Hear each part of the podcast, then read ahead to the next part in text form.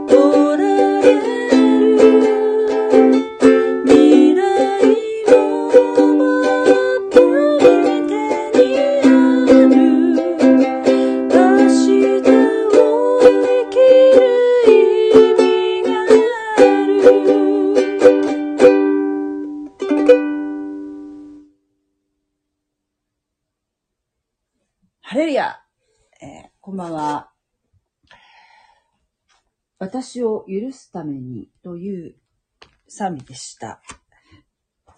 えー今日はですね、えー昨日の、えーところでですね、マタイの福音書26章の最後の晩餐というところでしたが、今日は最後の晩餐2ということで、えー、ユダのね、立ち去るところをちょっと深掘りしてみたいと思いますね。えー昨日ちょっとね、えー抜けてた箇所があったので、そこを、えーまあ、補足するという意味もあるんですけれども、ユダが、その、最後の晩餐のね、まあ昨日の聞いていただければわかると思うんですけど、最後の晩餐というのは、えー実は、えー私たち日本人はね、最後の晩餐、最後の晩餐って言ってますけど、あれは、ユダヤ人の、えーお祭りである、杉越の祭りと、えー種なしパンの祭り、女皇祭のね、えー食事にあたる、まあ、ちょっと儀式的なね、えー食事のシーンになるんですけれども、順番がちゃんと決まっててね、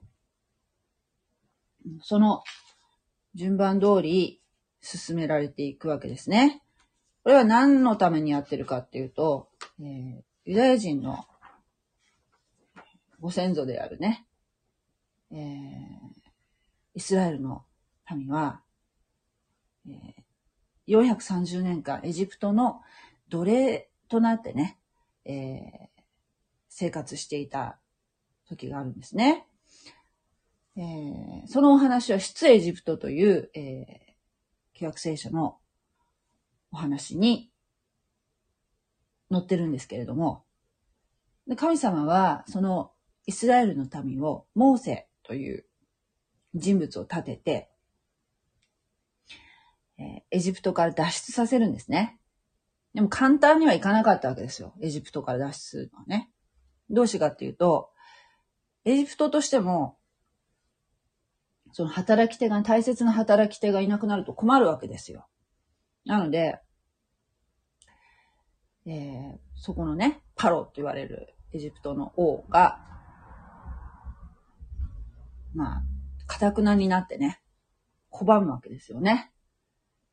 えーその度に、パロが断るたびに、災いが神様によって起こされて、それは全部で10個の災いがあるんですけれども、その最後の最大の災いというのが、えエジプトのすべての長子、長子というのは、まあ、ウイゴですね。最初の、最初に生まれた子供が、人間であろうが、家畜であろうが、すべての長子が、神、神の裁きにあって、撃たれるという、撃たれるというのは殺されるってことですね。それがね、えユダヤ人、ユダヤ人とか、まあ、イスラエルの民にも、その、長子の失われるというね、影響があるといけませんから、神様は、えー子羊をね、子羊をほふって、その血を鴨居に、家の鴨居に塗って、鴨居というか入り口のところに塗って、それを目印に血が塗ってある家を通り過ぎてしまう。だからユダ、その血を塗ってあるそのユダ、えイスラエルの民の、えーは影響を受けない。調子を打たれない。という、えー出来事があったんですね。ところがもう、そういうことをしていないエジプトの多くの人たちの子供は、長子はね、すべて撃たれてしまったわけですよ。エジプト全土が深い深い、もう、悲痛な悲しみがあったわけですね、その時。それで、えーさすがのパロもね、えー認めざるを得なくなって、その神様の力を認めざるを得なくなって、イスラエルの民を解放するんですよ。一生懸命逃げるんですね。ところが、そんな簡単にはね、簡単にはっていうか、ただでは返さないですよ。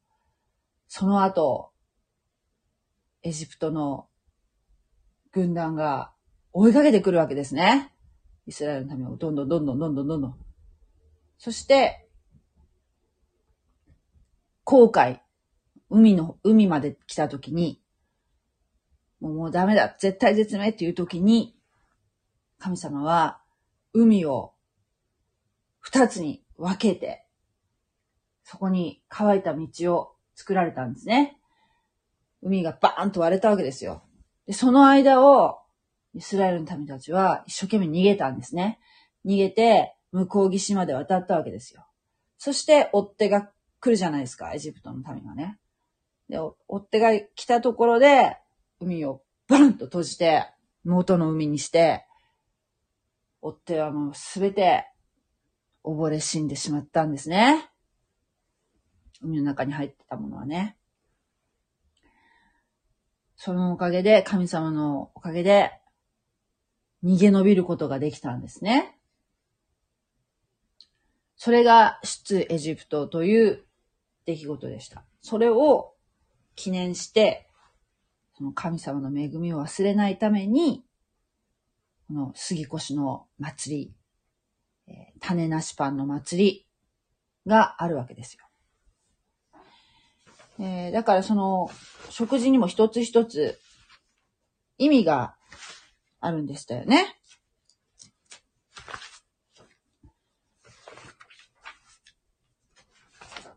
そう。最初、まず第一の杯というのがありました。杉越しの食事の準備準備は、順序はでね、順序の話ですよ。第一の杯。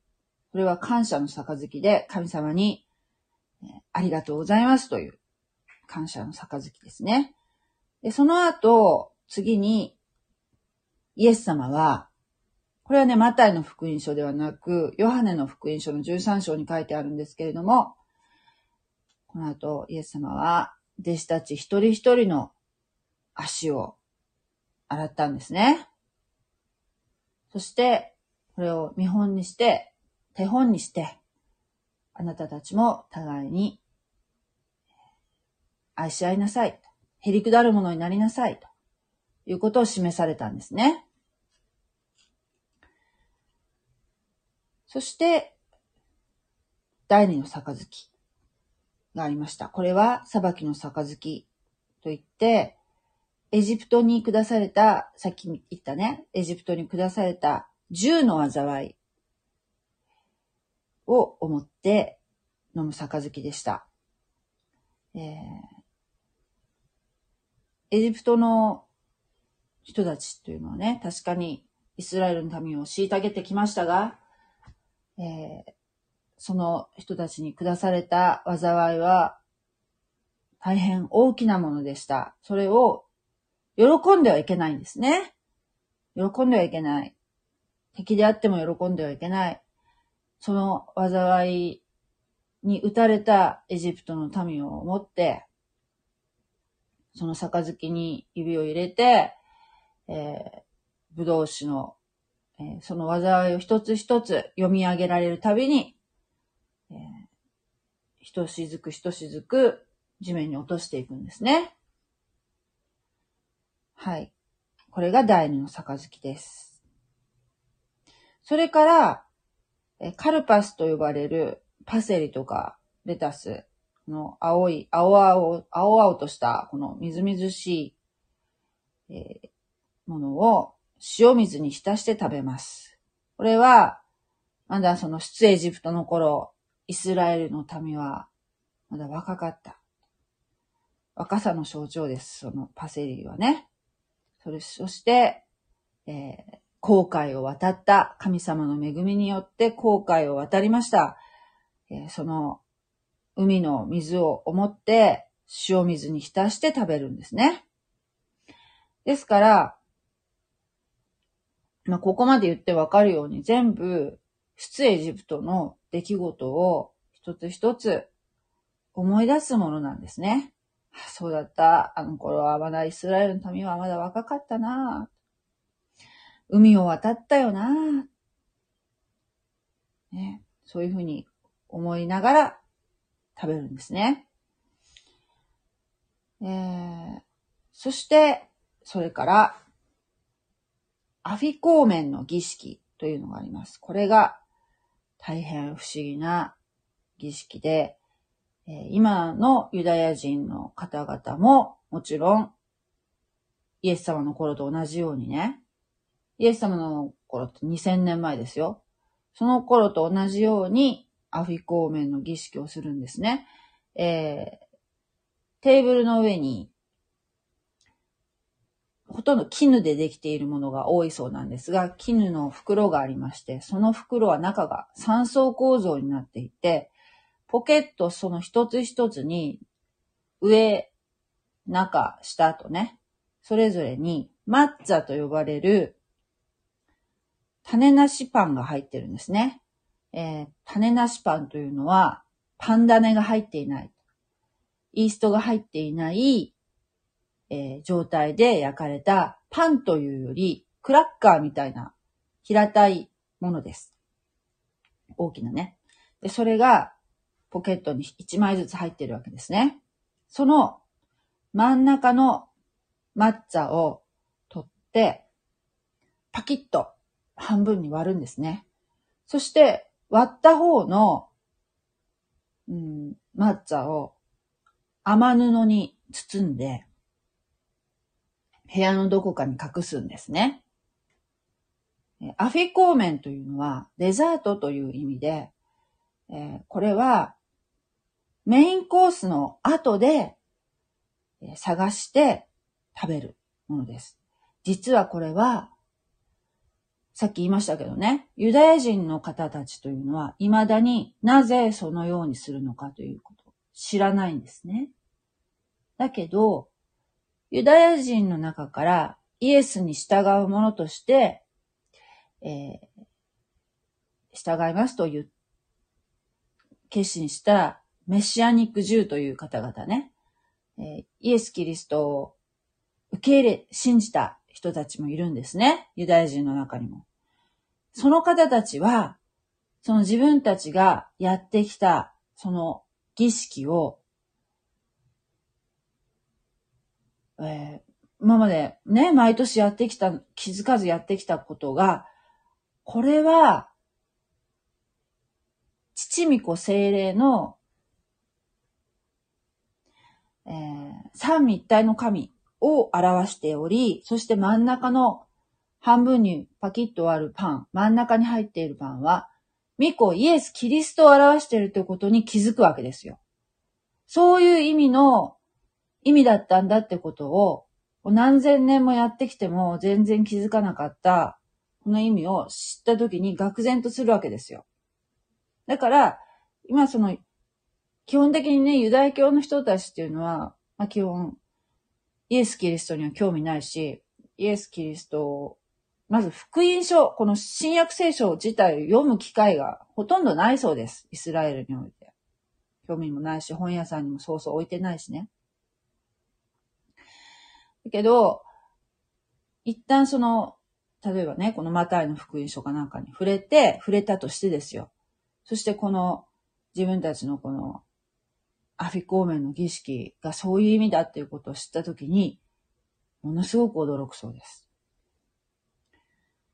えー、知らずにやってたわけですね、今まで。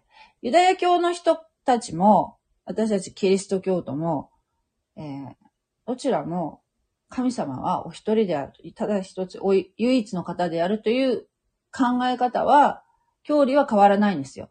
だけど、キリスト教の場合ですね、人、お一人だけれども、三つの威嚇を持つ父と御子と精霊というね、まあ、三つの、うん、別々の、なんて言うんでしょうね。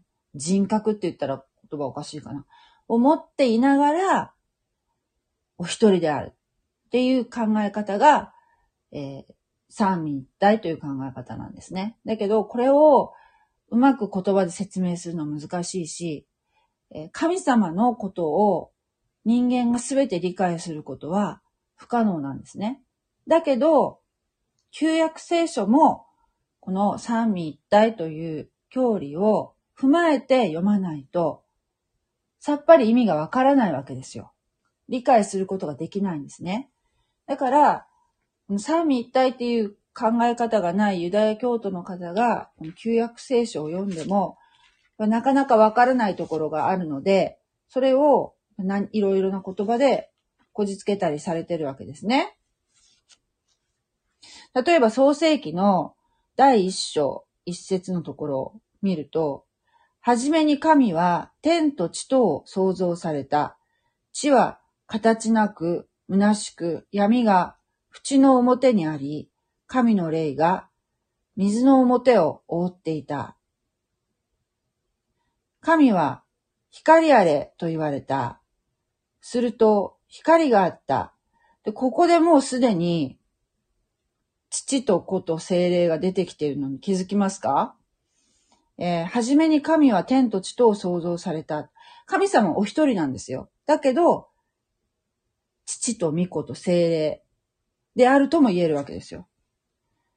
ね？最初のはじめに神は天と地を地とを創造された。これは父なる神。そして、えー、神の霊が水の表を覆っていた。これは精霊なる神とも言えるんじゃないでしょうか。そして、神は光あれと言われた。言葉なる神。これはイエス・キリストですね。イエス様は言葉なる神様です。えー、ここだけ見ても、父と御子と精霊、それぞれの働きをなさっているということが感じられますね、私は。えー、そのように、あともう他にもね、えー、これはイエス様かなって思われるようなところが旧約聖書にたびたび出てきます。そして、例えばね、えー、神様がこれと思った人物には、精霊様がその方の上に留まるんですね。そうした場合に登場する、その神様の霊というのは、精霊様ですよね。えー、そういうふうな感じで、えー、3つの威嚇を持っているということで、この抹茶も3枚あるわけですね。そして3枚のうちの真ん中のポケットに入っているのは、イエス・キリスト表しています。そしてその半分を、パキッと割った半分を朝雨布に包んで隠すというのは、イエス様が、えー、苦しみを、十字架で苦しみを受けられた後死んで墓に葬られたということを表しているのではないでしょうか。えー、死体は、この当時、雨布に包むんですね。包んで墓に葬るんですね。そして、それを見つけて、見つけたということは、イエス様の復活を意味します。はい。えー、ということですね。で、その後、ここなんですよ。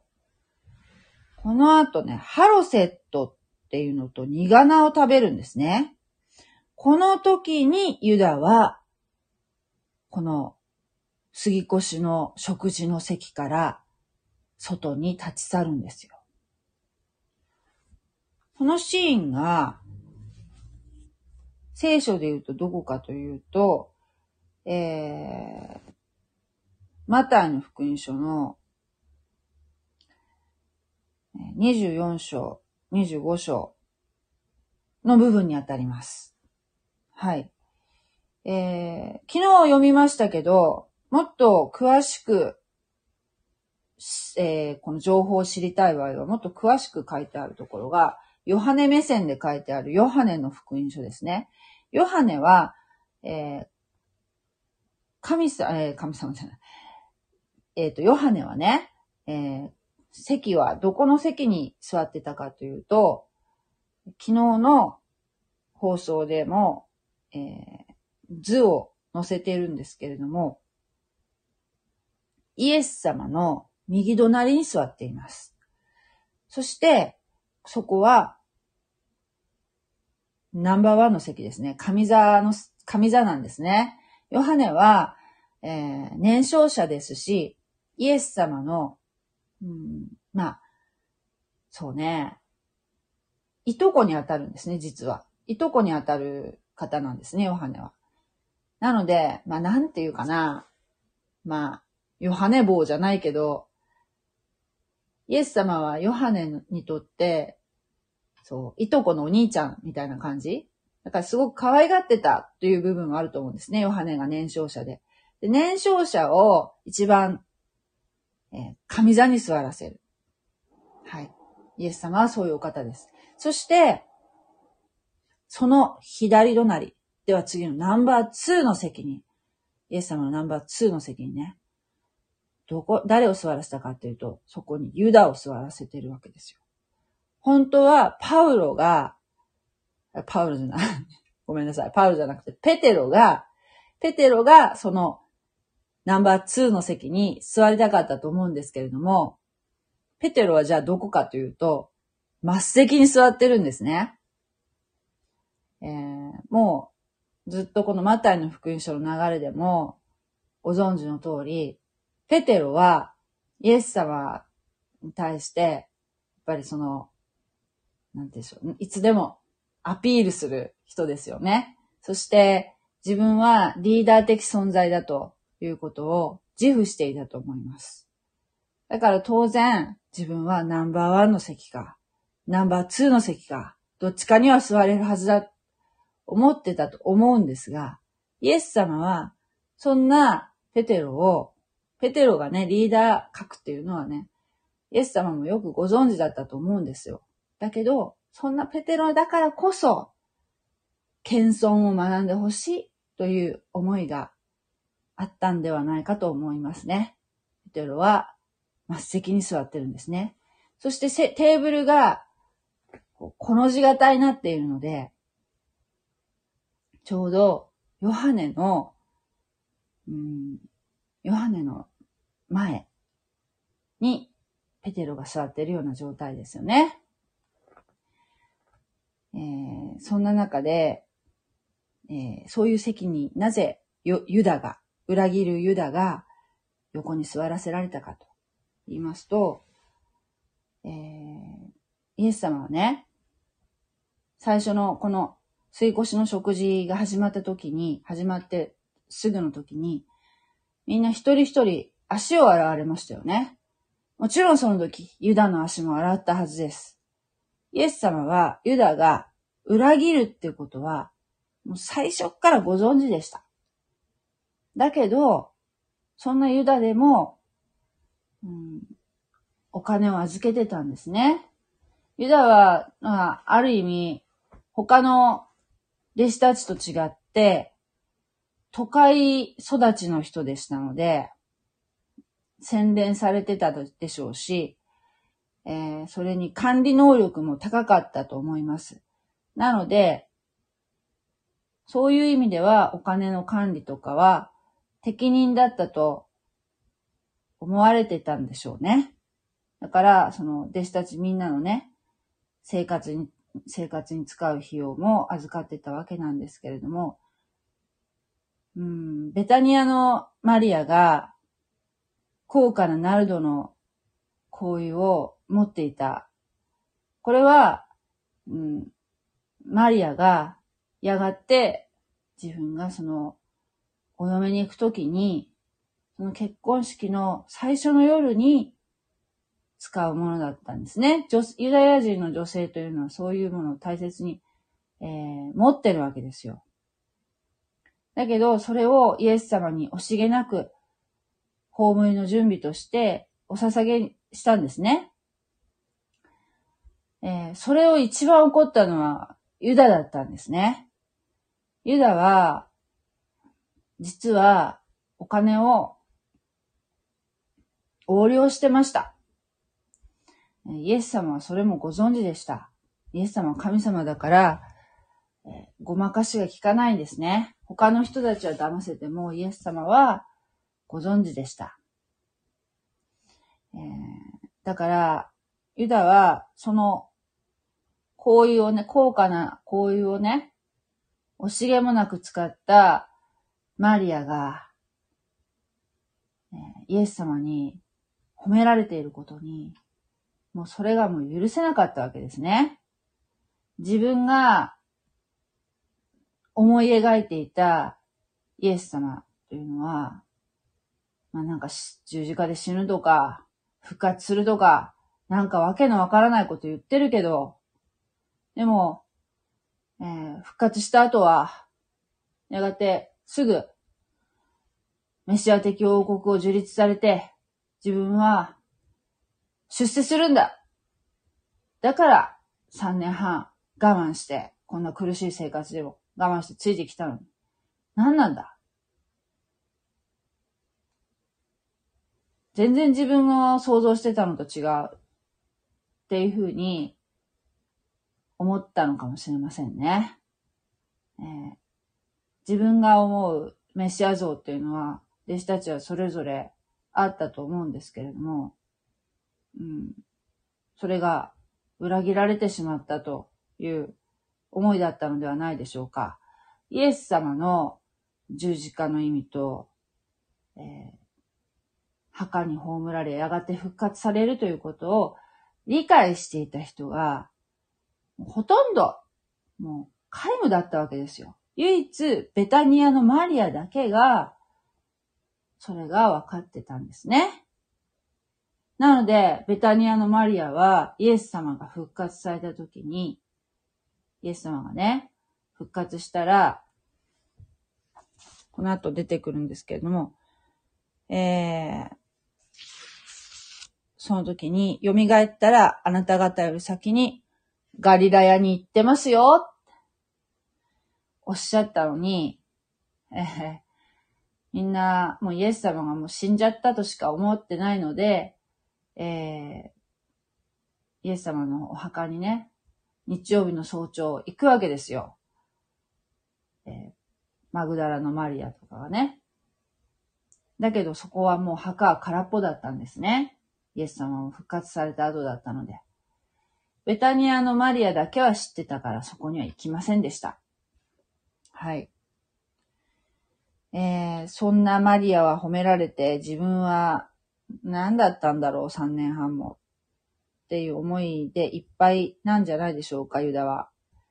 そしてもうすでに、ユダは、えー銀貨30枚でイエス様を売ってますよね。それは、26章の、うん、14節、15節、16節にありましたよね。えーこの杉越の食事の会場も、イエス様は、えー準備をさせるのは、ペテロとヨハネだけを使わしましたよね。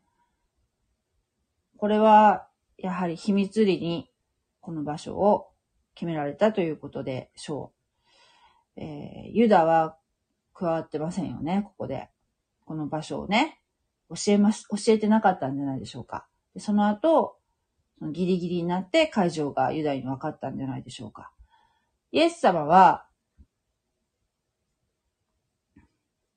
必ず、えーこの杉越の祭りの期間、間に、えー十字架にかけられるというご計画なので、ご自分が自発的にね。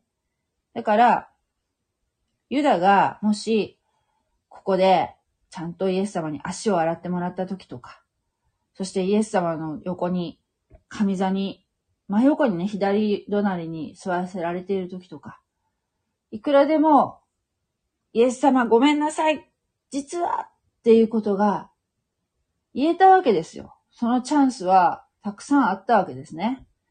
だけど、サタンが、もう、このユダの心に手をかけてるわけですよ。そして、イエス様が、このね、アフィコーメンの儀式の後、ここでハロセットとニガナを食べるという儀式があるんですけれども、このハロセットっていうのは、リンゴとナッツと蜂蜜とシナモンをぐちゃぐちゃ混ぜたものなんですね。ちょっとデザートみたいな甘くて美味しそうですよね。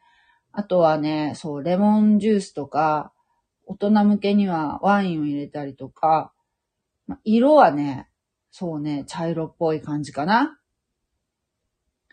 食べるととても美味しそうですよね。リンゴとナッツと蜂蜜とか言ったらね、シナモンとか言ったらね。えー、それと、苦菜というのは、これは、うん、何かというと、苦菜って言うけど、まあそうね、えっ、と、西洋、西洋わさび？辛いんですよ。えーこのハロセットっていう方のリンゴとナッツと蜂蜜の方は、えーレンガ、レンガを、えーエジプトにいるとき、エジプトで奴隷生活をしていたとき、イスラエルの民は毎日毎日日干しレンガを作らされてたんですね。その肉体労働をしてて、してたっていうことを思い出すためなんですね。そして、この苦な西洋わさびは、え食べる、わさびって口に入れたら涙が出るよね、辛くて。えその時、その仕事が辛くて、涙を流してたよね、っていうことを思い出すために、この、わさびを食べるんですが、わさびだけ食べるわけではなく、さっき言ったアフィコーメンの儀式で残った二つ半のパンがありますよね。えーポケットに入ってるその、種なしパンね。それをちょっと割って、そして、えーまあ、ポテトチップスとか、あと、クラッカーとかをディップにつけるようにね、つけたりするじゃないですか。こうすくったりするじゃないですか。あんな感じで、こう、抹茶に、種なしパンにね、ハロセットをちょっとすくって、そして、その上に少しだけ苦菜をの、苦菜、西洋わさびを、こういう食べ方ほんとするのかなと思ったけど、えーちょっとだけ乗せて、そして、えーまたその上に、えーパキッと折った抹茶を乗せて、サンドイッチ、ちっちゃいサンドイッチみたいにして食べるわけですよ。で、それをイエス様は、うん、作って、えーユダに手渡すんですね。で、ヨハネの福音書で言うと、もう、あなたがしようとしていることを今すぐしなさいと、おっしゃるわけですよ。渡すときにね。そしたら、その時に、それがもう本当に最後のチャンスだったと思いますね。うん、最後のチャンスというか、イエス様は渡した時に、ユダが、ごめんなさいっていうのを期待してたと思うんだけど、その瞬間に、イエス様がこう渡された瞬間に、ユダの中にサタンが入ったんですね。これはどういうことかっていうと、サタンって何かっていうと、悪魔のことなんですけれども、悪魔の親玉ですよ。だから、このマタイの福音書には、の前に悪霊に疲れた人っていうのは何人か出てきましたよね。悪霊に疲れるっていうのも大変なことなんですけれども、悪霊というのは、えー、サタンが天使だった時に、天から、えー、落とされましたね。その時に、天使の三分の一を引き連れて落ちるんですよ。その三分の一の天使っていうのは、サタンが、天使長だった時に、えー、サタンについていた。うんまあ、サタン推しみたいな天使たちですよ。三分の一。えー、サタンの手下ですね。それも一緒に天から落ちました。なので、サタンの数は、一人。一人っていう言い方おかしいかもしれない。一匹って言ったらいいのかしら。サタンは一人なんですよ。そして、落ちた悪霊の数も、今も昔も変わらずですよ。だから、その悪霊っていうのも、そもそももともとは天使だったんだけど、サタンに付き従っていったので、悪い霊になったんですね。えー、通常は悪霊がつきます。つく場合はね。だけど、サタンは、えー、偏在することはできないわけです。偏在っていうかこう、同じ時に、同時に数箇所に現れるってことはできないんですね。サタンというのは。なので、特別に重要な人物にしかサタンはつきません。の、この場合、イスカリオテのユダは、イエス様を十字架から遠ざけるための重要人物だったわけですよ。十字架に疲れると、サタンは困るわけですよ。この杉越の祭りの時に。ね？だから、それを阻止するためにいろんな工作をずっとしてるんですけれども、ついにサタンは、えー、思いを、思いを心に、ユダの心に入れるんではなく、その悪い心をね、悪い考えをユダの心に入れるだけではなく、えー、ユダの中に入ったんですね。サタン付きになったわけですよ。もう大変なことですよ。けど、このユダが、急にサタンに、うん、急にサタン付きになったというわけではないんですね。どういうことかっていうと、ユダに、ユダにも落ち度があるわけですよ。どうしてかっていうと、うん、侵入口を与えてるんですね。侵入口を。どういうことかと。まあ、それいろんな理由があるんでしょうけど、大体人間っていうのは、えー、三つの G が弱いって言われてるんですよね。一つは、えー、ガールズ。女性。まあ、これ、まあ、だ、男性だとそう、そうね、通常女性、女性っていうのがちょっと弱点の人がいますよね。女性でも男性が弱点の人がいますよね。異性。異性のことですね。あとは、グローリー。グローリー。栄光。これは、そうね、名誉欲が強い人名誉っていうのが弱点の人もいますよね。あとは、ゴールド。ね。お金。お金に弱い人もいます。多いですね。ユダは何に弱かったかというと、圧倒的にお金に弱い人だったわけですよ。お金の誘惑に弱い人だったんですね。だから、えー、財布から抜いたりしてたわけですよね。そこが、サタンの侵入口になったのではないかな、と思われるんですね。他にも、聖書で、うん、まあ、これは罪だって言われるものに、占いとか、あと、うん、例えば、なんだっけな。口寄せに聞くとかね。そういうことも、口寄せっていうのは何かっていうと、霊能者に聞いたりとかね。あれも、えー、ダメだよって言ってるのは、私は、うん、おそらく、サタンの侵入口に、えー、サタンに心の窓を開いてしまう。戸口を開いてしまうきっかけになりやすいよ、それは。っていうことだと思うんですね。だから非常に危険だと私は思います。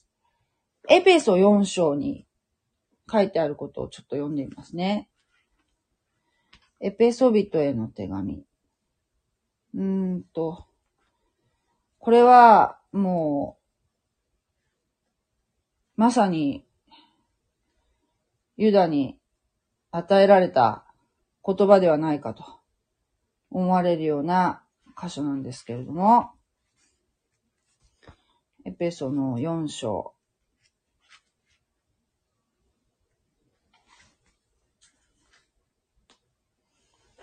うん。ね。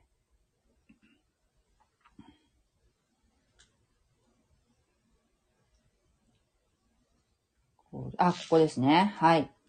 ちょっと読みますね。25節からちょっと読みますね。こういうわけだから、あなた方は、偽りを捨てて、おのおの隣人に対して真実を語りなさい。私たちは、お互いに、えー、体なのであるから。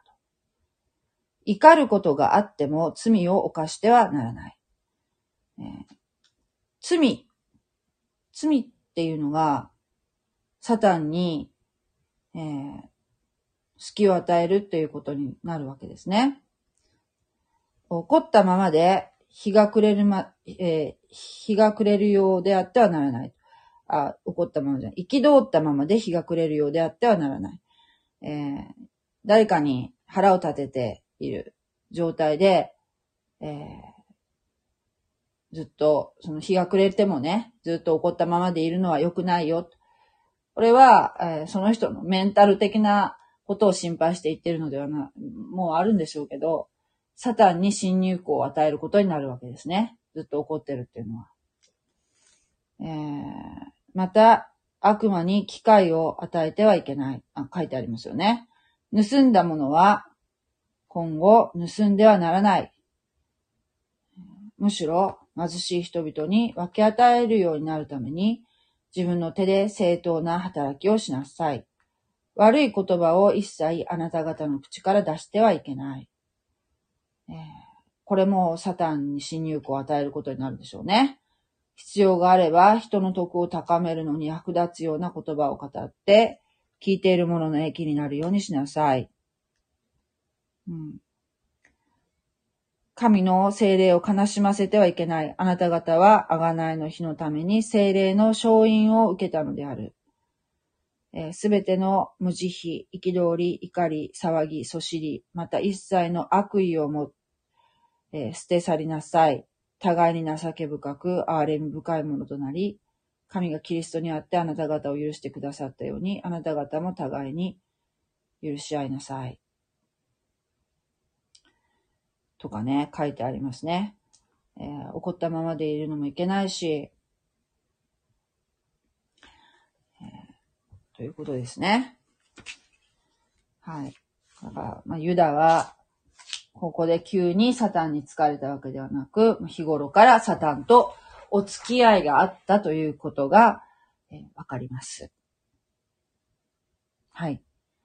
そして、このハロセットとニガナを食べるという時点でユダは去り、その後メインコースで、えー、ここでやっと子羊のローストが出てくるんですね。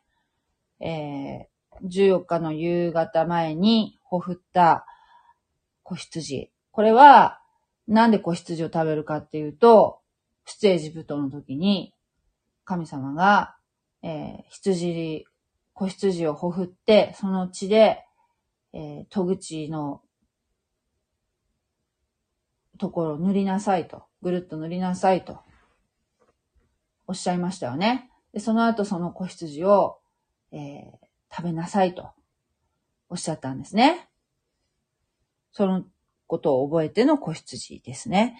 で子羊の血は、えー、イエス様も神様の子羊ですよね。えー、この血の犠牲によって私たちは、えー、罪を許されたわけですね。イエス様の血潮によって私たちは罪を覆われたんですね。罪が消えることはありません。罪が消えることではなくて、罪を覆ってくださって、えー、許してくださったんですね。そのために私たちは、えー、罪許されて天国に行くことができます。えー、そのじ罪を、自分の犯した罪を自分の行いによってあがなうことは人間の力ではできないんですね。だから、神様ご自身が、この地上に来られて、イエス様として来られ、そして、えー、私たちの罪の身代わりとなって、死んでくださったんですね。そして、墓に葬られて、3日目に蘇られました。そして今も生きておられます。そういうお方だと、イエス様はそういうお方だと信じ受け入れた人が、えー、罪が許されるんですね。はい。えー、ユダはね、ハロセットとニガナを食べた時点で去っていきましたので、お腹ペコペコだったと思いますよ。他の弟子たちはじゃあユダが、そのイエス様がおっしゃっている裏切り者だっていうことを知ってたかっていうと、実は知らなかったんですね。えー、横にいたヨハネも、後で考えると、後で回想すると、ああ、ユダだったんだなって、あの時イエス様は分かってらしたんだなってことが、えー、後で分かるわけですけれども、この時この会場にいた他の弟子たちは、ユダがその裏切り者だったっていうことは、この時点では知らなかったんですね。えー、その後、メインコースの後、えー、先ほど隠しておいた雨布に包まれていた抹茶、アフィコーメンをね、食べるわけですよ。そして、この時に、これは私の体であると。26節ですね。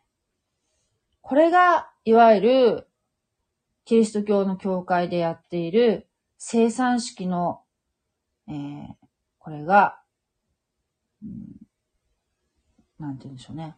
元になってるというか、ここから来てるんですね。それから、第三の杯、あがないの杯と呼ばれますね。これは私の契約の地ですと。えーいう箇所ですね。これは27節、28節にありますね。えー、また、杯を取り、感謝して彼らに与えて言われた。皆、この杯から飲め。これは罪の許しを得させるようにと多くの人のために流す私の契約の地である。はい。第一コリント11章こういうふうに書いてあります。第一コリントの11章。これ生産式っていうのを、えー、参加したことある方いらっしゃいますか？えー、クリスチャンじゃない方もね。えー、教会によっては、そこの教会員じゃないと生産式に預かれないって言ってる教会もあるし、えー、クリスチャンじゃない人でもオープンにしている教会もあるし、それはそこの教会の考え方、いろいろなんでしょうけれども、ただその、この生産式というね、キリスト教の教会でやってる生産式っていうのは、このような意味があるんだよっていうことを踏まえた人がやると意味があることなんですけれども、イエス様に信仰がない人がやっても、ただのパンとブドウ酒ですよ。で、実はね、ブドウ酒でここではされてるんですけれども、ブドウ酒で本当に生産式をやってる教会っていうのは、日本では多分少ないと思いますね。私が今行っている教会も、ブドウジュースですね。前行ってた教会もそうでした。でも本当は、ブドウ酒でやるべきことなんですよね。第一コリントの11章の、えー、20、23節に、こう書いてありますね。私は主から受けたことをまたあなた方に伝えたのである。すなわち、主イエスは渡されるとき、渡される夜、パンを取り、感謝してこれを裂き、そして言われた。これはあなた方のための私の体である。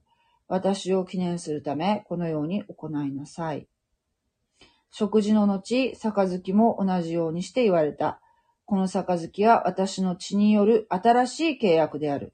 飲むたびに私の記念としてこのように行いなさい。だからあなた方はこのパンを食し、この杯を飲むごとに、それによって主が来られる時に至るまで、主の死を告げ知らせるのである。だから、ふさわしくないままでパンを食し、主の杯を飲む者は、主の体と血とを犯すのである。誰でもまず自分を吟味し、それからパンを食べ、杯を飲むべきである。主の体をわきまえないで飲み食いする者は、その飲み食いによって自分に裁きを招くからである。書いてありますね。うん、だから、すごく厳粛に、厳粛な気持ちでやらなければいけないなっていうことは、わかるんですけれども。まあでも、教会の生産生産式の意味を、えー、ちょっとよく考えてみたいと思うんですけれども、まず、パンは、アフィコーメンにおける真ん中の、真ん中のね、えー、に入っていた、イエス・キリストを表す部分ですよね。真ん中のポケットに入っていた種なしパンですよ。えー、このね、半分にパキッと折った。これは、なんで種なしなのかっていうと、出エジプトの場合はなんで種なしだったかっていうと、急いでたからなんですよね。急いでいたいたわけですよ。もうすぐ逃げないといけないから。だから、あ発酵させてる場合じゃなかったわけですね。ね発酵させてないパンっていうのはね、美味しくありません。もう、ぺったんこなのでね。だから、美味しくないんだけれども、ただ、このパンダネっていうのは、今までマタイの福音書でも何回か出てきましたけれども、パンダネはあの罪を表すんですね。えー、この教会時代を表す、教会時代っていうのが今の時代ですよ。このイエス様以降のね、えー、2000年近いこの時代っていうのは恵みの時代とか、教会時代とか言うんですけども、ただそこにですよ、もう常に常にいろんな、えー、教え、間違った教えが入り込んでくるんですね。もう、イエス様のその初代教会でもそうですよ。例えば周りにこう伝道していく中で、そうね、例えばその、もともとのガチガチのユダヤ教徒の人たちの考えっていうのは、やっぱり立法っていうのがを重視するような人たちもいるわけですから、イエス様は、イエス様以降はその、自由になったわけですよね。イエス様の契約の血によって、えー、出エジプトで、ユダヤ人、そのイスラエルの民たちが自由になったように、その立法はもちろん大事なものですよ。大事なものだけど、その立法の役割が一応終えて、そしてそこから自由になったわけですね。そして大人として、えー、歩む時代が来たわけですよ。その、イエス様を信じた者たちはね。大人ってほら、自由じゃないですか。子供は、あれしちゃいけないよ、これしちゃいけないよって言って、言われながら育つわけじゃないですか。その養育係的なものが、えー、モーセの立法だったわけですよね。そこから解き放たれたのに、そのユダヤ人的な、その、えー、立法によって、その新しく入ってきた違法人のクリスチャンたちをこう縛ろうとする考え方もあったわけですね。そういったものも間違った教えですよね。イエス様の教えではありませんね。えー、それであるとか、あるいは、例えば、ギリシャとか、ローマとかが、周りに近くにいますので、そういう、こう、なんて言うんでしょう。えー、哲学的な、うん、やはり人間の教えですよね。そう、イエス様の教え以外の教えが、もう、待ってましたとばかりにどんどん入ってくるわけですよ。やはりその、クリスチャンといってもその人間の集まりなのでね。それで勝手なその自分に寄せたような教理に変えていくわけですよね。常に常にそれはもう本当に霊的な戦いですよ。うん、それをね、えー、違うよっていうふうに、えー、指摘しながらですね、パウロとか、えー、奔走したわけですよね。パウロとかペテロはね。ですが今の時代でもそうですよね。今も、えー、キリスト教の定位を取っているように見えますけれども、例えば別の経典を持っている、えー、異端の、えー、人たちもいますよね。聖書だけじゃなくて聖書以外のもの、例えばその教祖が書いた本みたいなものを聖典としている、え人たちもいます。で、いわゆるそのプロテスタントって言われている人たちの中にもですね、えー、そうですね。例えば、なんて言うんなんて言うでしょうね。なんかちょっとカルト的なね。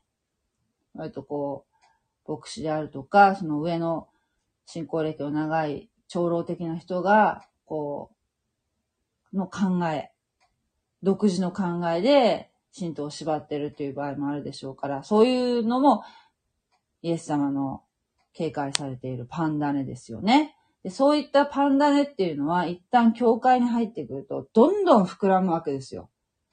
どんどん膨らんでいくわけですね。非常に危険なものなんですけれども、えー、そういうものに注意しなさいと、パンダネに注意しなさいってイエス様はおっしゃってましたね。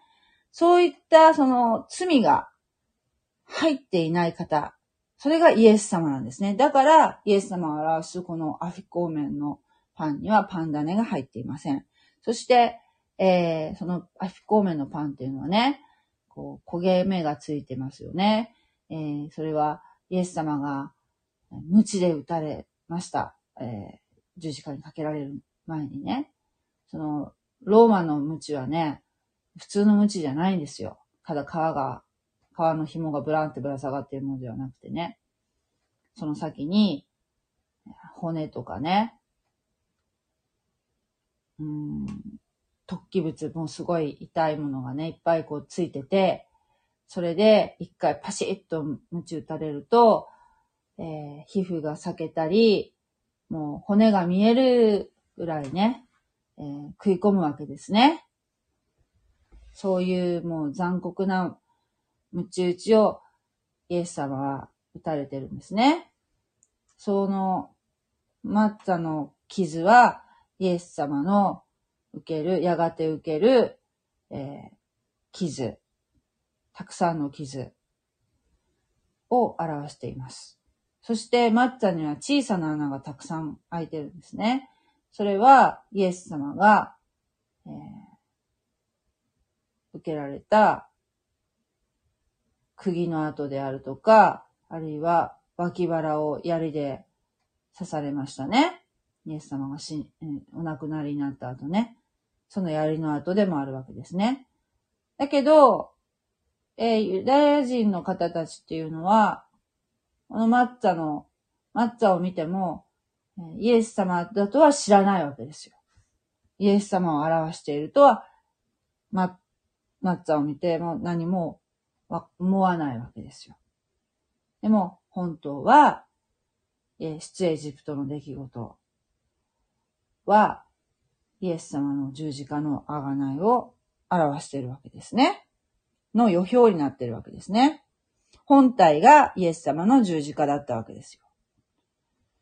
えー、そのことを思いながら、まあその教会によってはね、えー、パンを、この生産式で使うパンを、食パンをちょっとちっちゃく切ったものとかね、使ってる教会もあるそうなんですけども、本当はま、それはしょうがないとはいえ、本当は、食パンはだってパンダネが入ってますよね。本当はパンダネが入ってないっていうその意味合いがあるっていうことを、まあ、食パンはしょうがないとしても、知っておかないといけないですよね。本当はそうであるということ、意味があるということをね、パンダネが入ってなくて、穴が開いていて、傷が入ってるパンだと。それはイエス様の傷、苦しみを表してるんだと。はい。イエス様の体を食べてるということですね。そして、その杯は、ブドウ酒ですよね。ブドウ酒。それは、えー、イエス様おっしゃってますね。罪の許しを得させるようにと、多くの人のために流す私の契約の地であると。言ってますよね。契約の地。これは、えっ、ー、と、契約ってことをね、よく知っておかなきゃいけないんですけども、まあ、簡単に言うと、えー、この、あのね、日本語ではね、契約を結ぶとかいう言い方するんですけども、えー、本当はね、契約は切るものなんですね。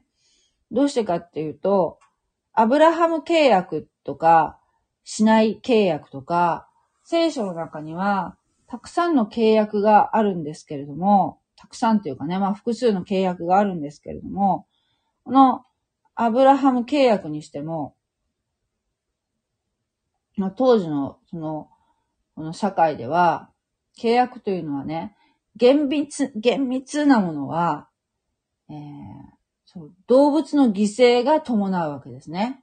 まず動物を真っ二つに切って、それを左右に置きます。その中を契約を結ぶときにね、その間を双方が通るわけですよ。その真っ二つに、えー、引き裂かれた、えー、動物の犠牲の間をね。そして、契約を結ぶんですね。それは、どっちかがその契約を破破ったら、お前はこの動物みたいになるよと。そういう意味なんですね。だから、日本人ってすごい契約の意識が薄いってよく言われますけれども、あの、契約っていうのは、そのぐらい厳しいものだということなんですね。で、アブラハム契約の場合は、実はヘム契約といって、神様だけがその動物の犠牲の間を通られて、その通られる間、アブラハムは、なんと、えー、眠らされてたんですね。眠ってるけど意識が半分あるみたいな感じで。で、だから、神様がその動物の犠牲の間を通られてるっていうのは見てるんですけども、だけど自分はその横たわってるわけですよ。だから神様がなんでこのようにされたかっていうとね、アブラハムの場合ですよ。なんで、えー、そうされたかっていうと、アブラハムやその子孫が人間だから失敗すると。失敗しても、この契約の効果は、効力は変わらないよ。お前たちが失敗しても、えー、神様は責任持ってくださるという、えー契えー、契約の意味だから、変無契約と、神様だけがその動物の犠牲の間を通られたんですね。えー、神様の恵みですよね。だから、アブラハムには、えー、このアブラハムから連なるね、子孫は祝福が与えられているっていうのは、そういうことなんですね。で、イエス様のこの契約。これが新しい契約ですね。モーセの立法が成就しました。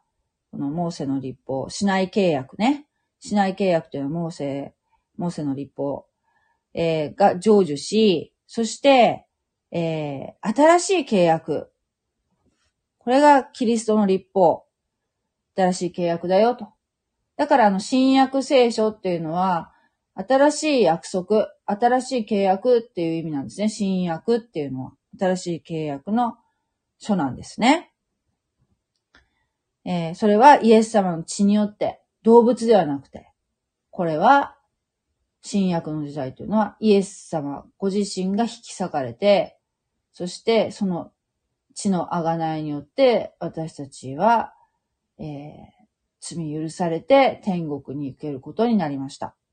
イエス様を信その、そういうイエス様を信じた人はね、えーすごい恵みに預かってるわけですね。えーキリストの血によって私たちの罪は神の見前に立った時に、やがてね、私たち人間はね、死んだら必ず神様の前に立たされるんですね。えーイエス様を信じている者は、えー安心して神様の前に出ることができますが、えー許されてない人たちっていうのは、神様を信じなかった人たちは、えー非常に恐怖に、その時恐ろしいと思いますよ。え神の見前に立った時、許されるんですね。えこの、えー、杯、ぶどう酒をね、その思いながら、イエス様を思いながら、イエス様の血を思いながら飲むということは、キリストの贖い、イエス様が私たちの罪の身代わりになって死んでくださった。そして私たちは自由を得させてくださった。ということを自分のこととして受け入れるということなんですよ。だから、イエス様に信仰がないけど、その生産式にね、オープンだからって言って参加しても、それは何の意味もないないわけですね。何のご利益もないわけですよ。ご利益っていう言い方をあえて使うとするならね。それは、えイエス様がおっしゃったイエス様の福音を信じ、イエス様を自分の主として受け入れた者が受ける祝福なんですね。はい。だから生産式っていうのは、本当に、えーイエス様の、この救い、あがな、あがないですね。死と、イエス様の死と、十字架による死と復活を思いながら、望むものなんですね。ということが、この箇所で学ぶことができました。はい。そうですね。つまり、生産式というのは、イエス様の十字架のね、贖い、復活の教えであって、それをね、取って食べる、そして、えー、ぶどう酒をいただくということは自分の罪の身代わりとしてし死なれ、復活してくださったイエス様を、イエス・キリストを受け入れるということを意味しているということですね。えー、そして、このね、生産式で飲んでいる、この、ぶどう酒。うん、大抵もう、ぶどうジュースですけど、えー、それは、この、水越しの食事の中の3倍目の杯、あがないの杯であるということを覚えながら飲まなくてはいけませんね。はい。杉越の祭りが予表していたことは、イエス・キリストにあってすべて成就したことを記念するもの。うん。ということでしょうか。イエス様にあって、その水越の祭りというのはね、えー、成就されたということですかね。はい。えー、今日は、ユダが出ていくところをね、もっと掘り下げました。そして、この水越しの食事が、私たちクリスチャンが行っている生産式とどうつながっているかっていうことについてお話をしました。はい。今日はここまでにします。ありがとうございました。おやすみなさい。God bless you. じゃあねー。